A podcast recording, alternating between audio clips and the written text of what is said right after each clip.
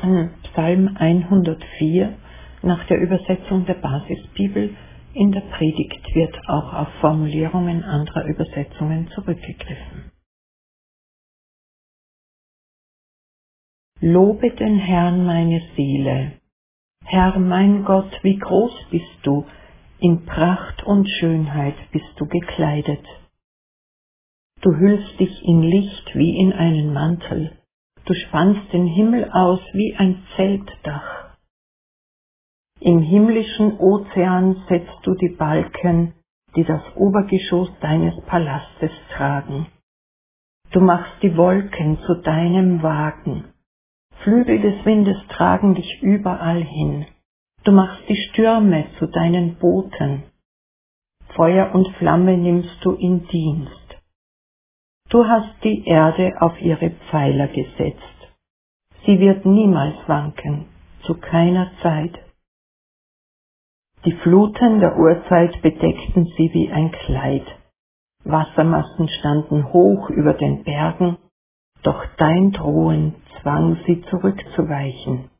Vor deinem Donnerwetter liefen sie davon, sie strömten die Berge hoch und die Täler hinab, bis zu dem Ort, den du für sie bestimmt hast. Du hast ihnen eine Grenze gesetzt, die sie nicht mehr überschreiten dürfen. Nie wieder dürfen sie die Erde bedecken. Quellwasser schickst du die Täler hinab, in Bächen fließt es zwischen den Bergen dahin. Alle Tiere auf dem freien Feld trinken daraus, auch die Wildesel löschen dort ihren Durst. Die Vögel des Himmels bauen Nester an ihren Ufern. In den Zweigen trällern sie ihr Lied. Aus den Wolken um deinen Palast lässt du Regen auf die Berge niedergehen. Wind und Wetter, die du gemacht hast, schenken der Erde ihre Fruchtbarkeit. Für das Vieh lässt du Gras wachsen und Getreide für den Ackerbau des Menschen.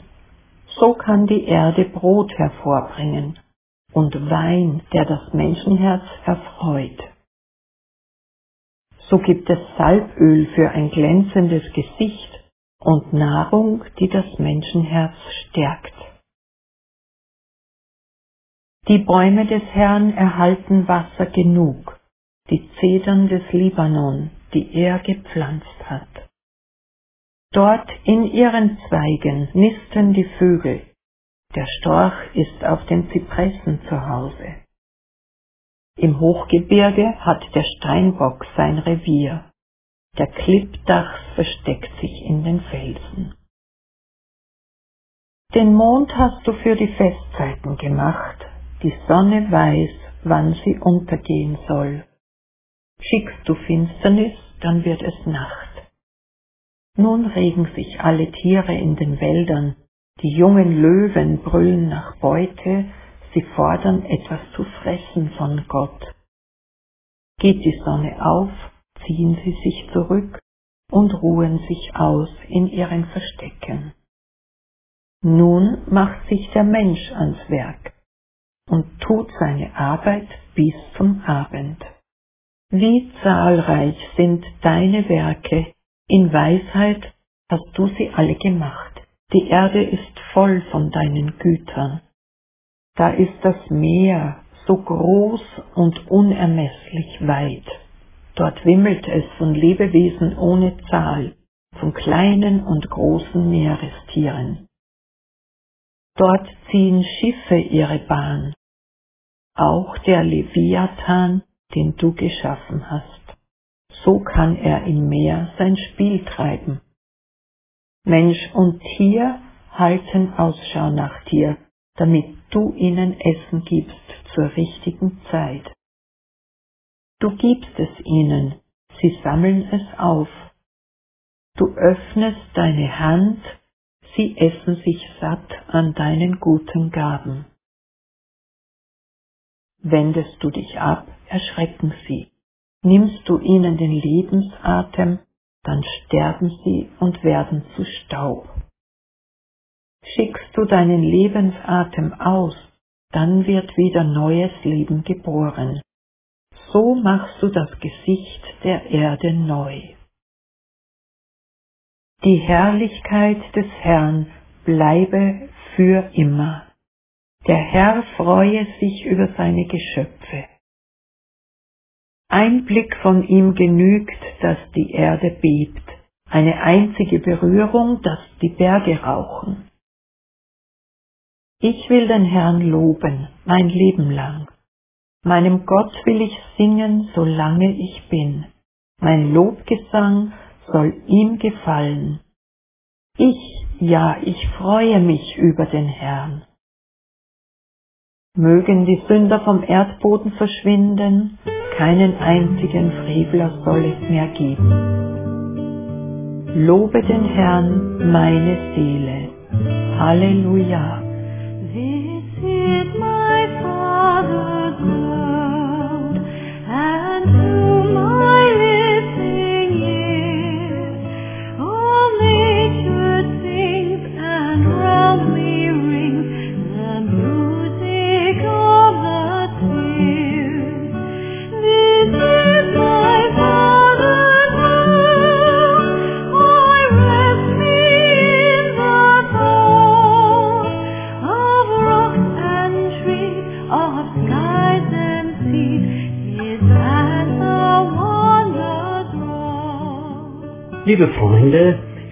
haben es erlebt, welche gnädige, heilende Kräfte in der Natur liegen.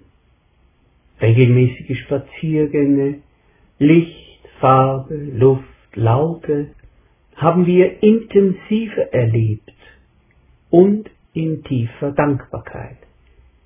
Wie unfassbar dumm sind wir doch in Zeiten, in denen wir meinen, die Natur sei nur ein seelenloses Nachschublager für unsere Lebenspläne, für Absicherung und Bereicherung. Aber nun zu einem echten Ökopsalm, zu Psalm 104. Die Erde ist voll der Güter des Herrn. Wir werden den langen und bilderreichen Psalm gleich in einzelnen Abschnitten lesen. Dabei wird bei manchen der Eindruck entstehen, dass darin in kindlich spielerischer Weise von den Werken Gottes in der Schöpfung geredet wird. Und tatsächlich, man kann sich richtig gehend hineinversetzen in die Welt eines Kleinkindes, das in einem Bilderbuch blättert.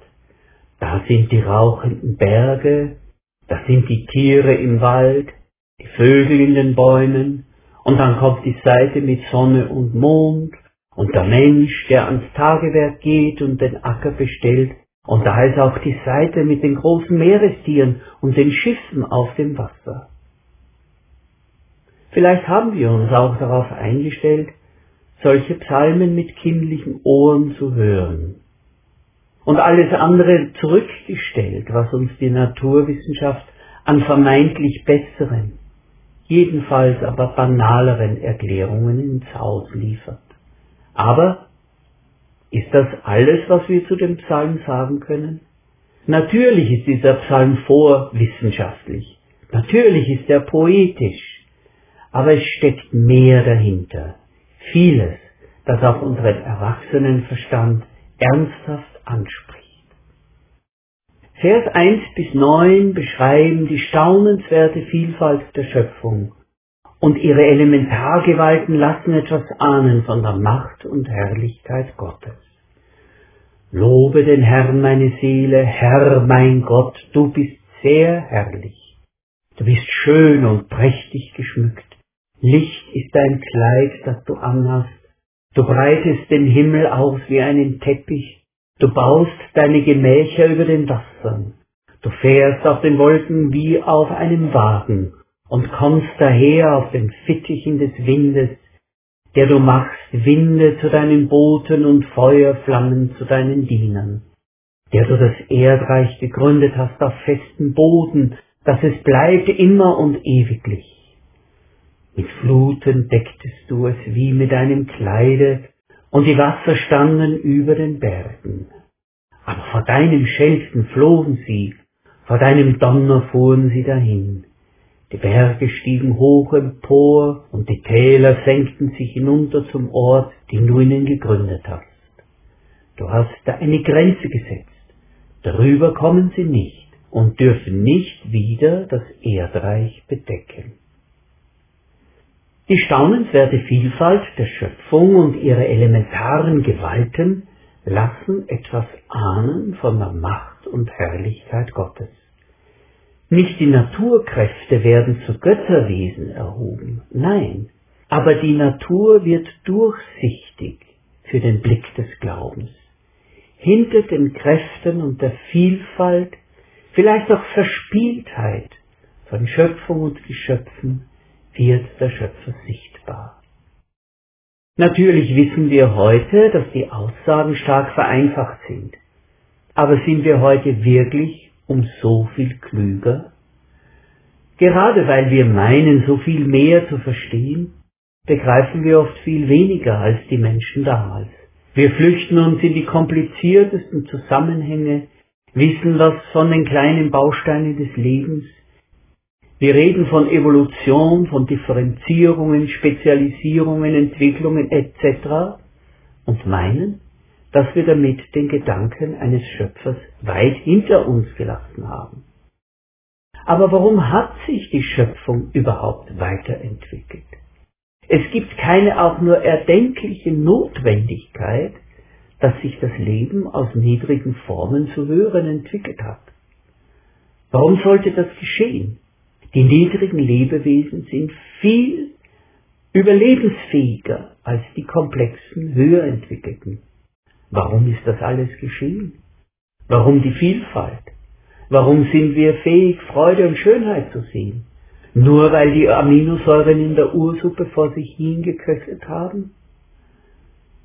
Der Fortschritt der Naturwissenschaft, ein erstes Verstehen der unglaublichen Zusammenhänge könnte uns den Blick freigeben auf einen Gott, der all dies wollte den Blick auf seine unbeschreibliche Schöpferkraft, Herrlichkeit, Freude, Liebe, Schönheit und Vielfalt.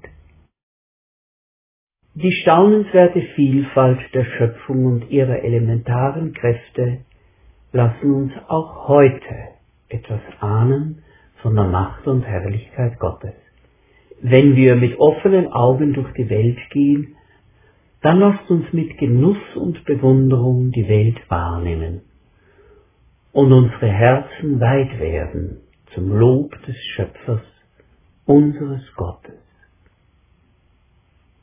Die Verse 10 bis 18 erzählen davon, wie der Schöpfer die Lebensräume ordnet für die verschiedenen Geschöpfe.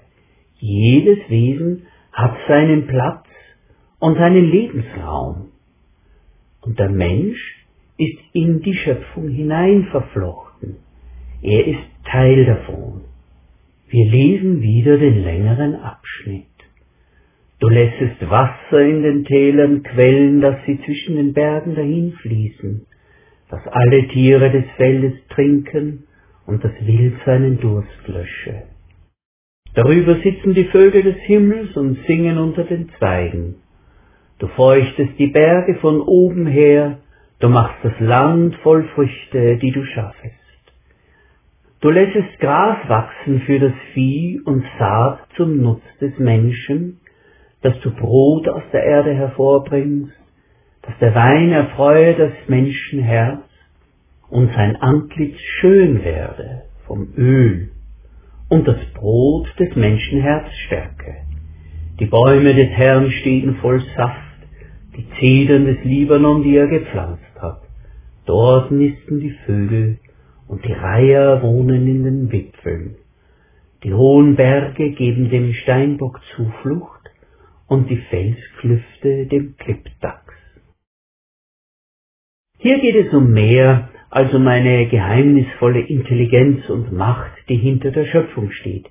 Hier geht es um Zuwendung, Fürsorge und auch Lebensfreude.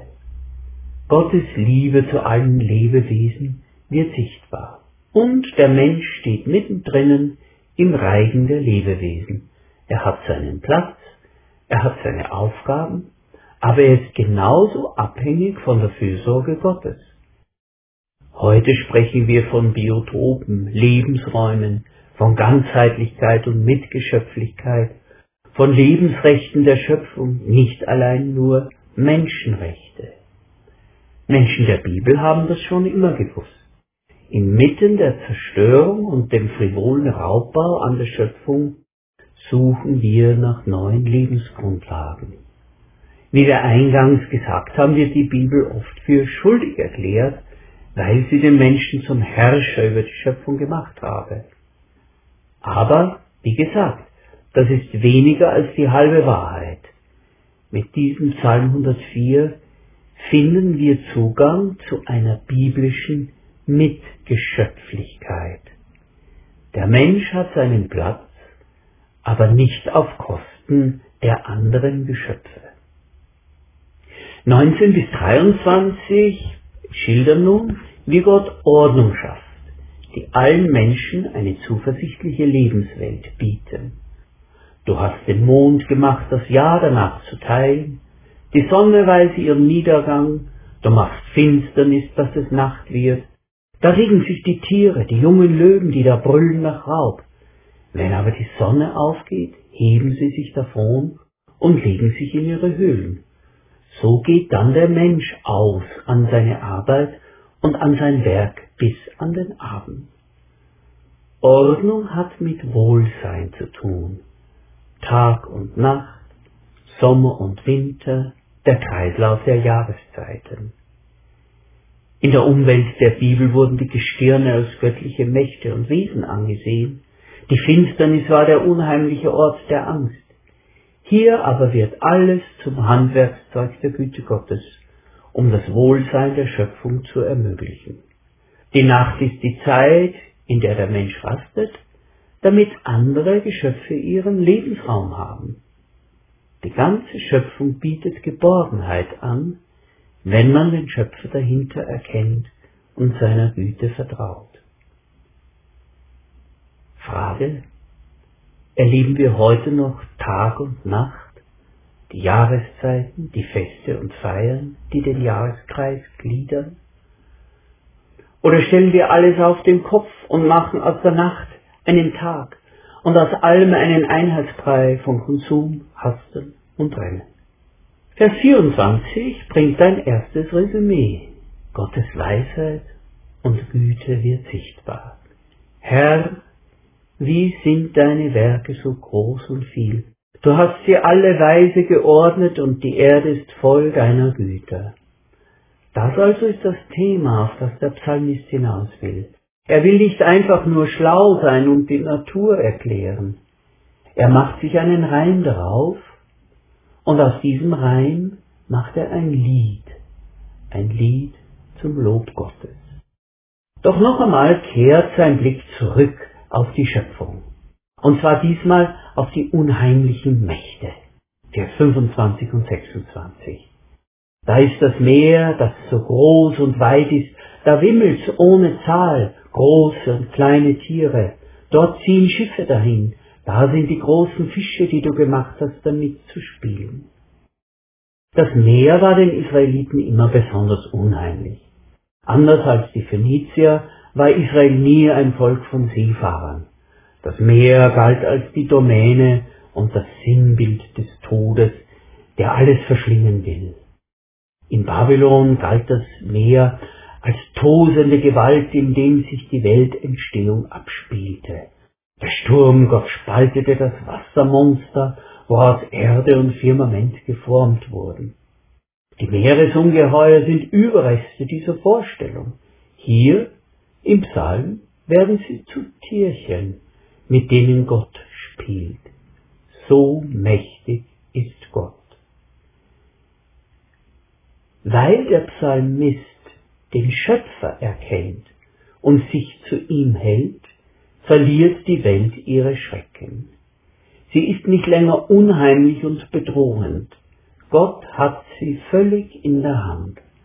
Alles, was sich groß und bedrohlich aufbäumt, ist letztlich nur Spielzeug für Gott. Was macht uns heute Angst, wenn wir auf die Welt schauen? wissen wir auch, dass diese angsterregenden Mächte letztlich harmlos und handzahm sind in Gottes Hand, wohl dem, der ihm vertraut. Und noch einmal geht der Psalm weiter, zu Vers 27 bis 30, da wird die Aussage vertieft, dass Gott gütig und fürsorglich ist. Es warten alle auf dich, dass du ihnen Speise gebest zur rechten Zeit. Wenn du ihnen gibst, so sammeln sie. Wenn du deine Hand auftust, so werden sie mit Gutem gesättigt.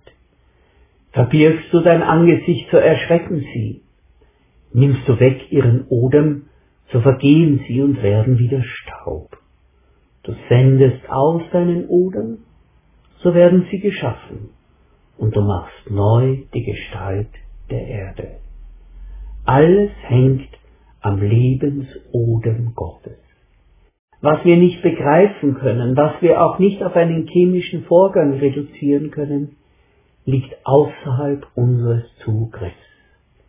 Da ist ein Funke, der von leblos zu lebendig überspringt. Der Funke bringt einen pulsierenden Atem in Bewegung. Und von diesem Atem sind alle Lebewesen abhängig. Es gibt dieses Wunder des Lebendigseins. Die Güte des Schöpfers wird darin sichtbar, dass er dieses elementare Lebendigsein durch seinen Odem erhält und von Augenblick zu Augenblick neu erschafft. In der Erhaltung dieses Odems und der Ernährung der Geschöpfe erleben wir Liebe auf einer ganz tiefen, urtümlichen Ebene, lange bevor wir etwas gut oder böse machen können. In der Schöpfung erleben wir die Liebe, Güte und Freude des Schöpfers. Davon sind wir alle betroffen und davon leben wir. Und darum vertiefen Vers 31 bis 35 auch folgende Gedanken die Antwort des Menschen im Chor der Geschöpfe und als deren Mund. Die Herrlichkeit des Herrn bleibe ewiglich. Der Herr freue sich seiner Werke. Er schaut die Erde an, so bebt sie. Er rührt die Berge an, so rauchen sie.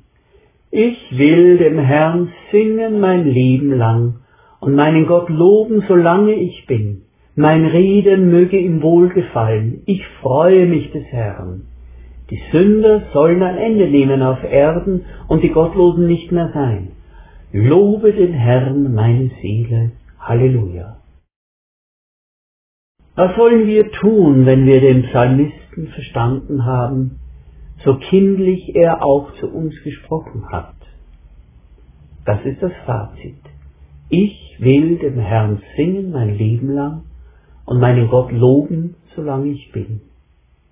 Der Herr freue sich seiner Werke, indem wir sie bewahren und uns mit Gott zusammentun und uns daran freuen. Vers 32 gibt uns die Form des Lobpreises, zu der sogar die geologischen Kräfte und Steine fähig sind. Er schaut die Erde an, so bebt sie, er rührt die Berge an, so rauchen sie. Wir aber sollen singen und loben mit verständigen und verständlichen Worten.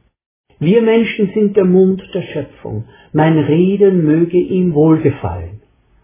Gott soll sich daran freuen, dass wir ihn als Schöpfer erkennen und gerade darum auch die Schöpfung mit ganz neuen Augen sehen, dass wir lieben, was der Vater liebt. Das ist der besondere Auftrag des Menschen dass sie Gott die Ehre und Freude aus der Weite der Schöpfung und des Lebens wiederbringen, wie ein hoch aufgetürmter, reicher Erntewagen voller Früchte. Wir haben es gesagt, der sündige Mensch ist borniert und verweigert Gott die Ehre und die Mitfreude, das Staunen und das Vertrauen. Dennoch, alles ist und bleibt Gottes Schöpfung. Gott hat alles für uns und für alle Geschöpfe schön gemacht. Schon am Anfang hat er gesagt, siehe, es war sehr gut. Dass es so bleibt und wieder so wird, daran sind wir mitbeteiligt, mit Herz und Mund, mit Verstand und Gemüt und mit unseren Händen.